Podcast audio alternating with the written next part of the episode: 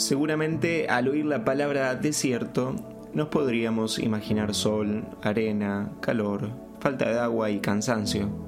Quizá una especie de caminar hacia ningún lugar, pero con una leve esperanza de encontrar una palmera y un poco de agua. Pero en la literatura bíblica, el desierto simboliza, entre otras cosas, el lugar de encuentro con Dios. Con este telón de fondo podríamos animarnos a tomar este tiempo de adviento como tiempo de desierto. Propicio para el encuentro con Dios, un Dios que me va a cambiar la vida. Conversión.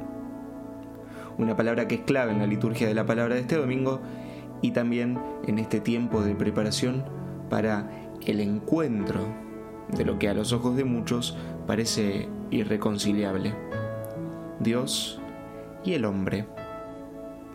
Cuando San Juan Pablo II hace un comentario en un Angelus allá por 1994, nos invita a disponer nuestro corazón para este encuentro.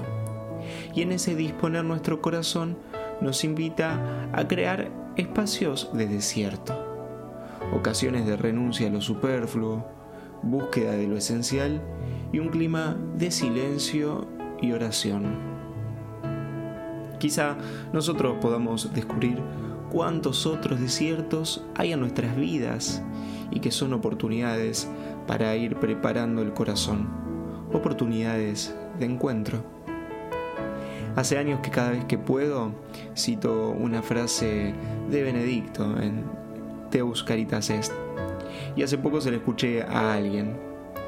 No se comienza a ser cristiano por una decisión ética, por una gran idea, sino por el encuentro con un acontecimiento, con una persona que da un nuevo horizonte a la vida. El llamado es a preparar el corazón, a allanar los senderos, convertirnos.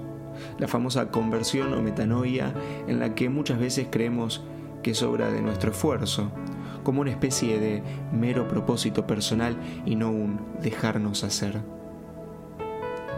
La metanoia es un cambio desde lo más profundo y de lo más profundo también. La palabra se compone de meta, cambio o transformación, y nous. Los griegos identificaban la nous como lo más importante y divino del alma. Y este cambio no se puede dar si no es por el encuentro con esa persona que lo puede transformar todo. Alerta spoiler.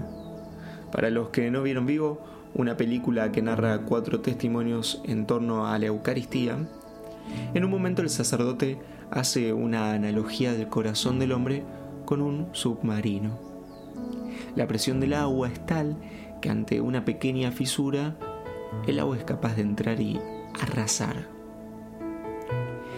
Y decía que el amor de Dios está así, esperando esa fisura del corazón para poder entrar y arrasar con nuestras vidas, con esa fuerza capaz de transformarlo todo.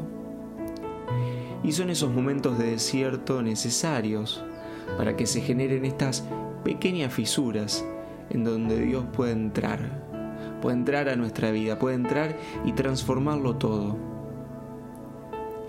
El adviento, por lo menos en Argentina, está en medio del caos de fin de año cierre notas del colegio, con ganas de irnos de vacaciones, algunas que otras decisiones que hay que tomar para el próximo año.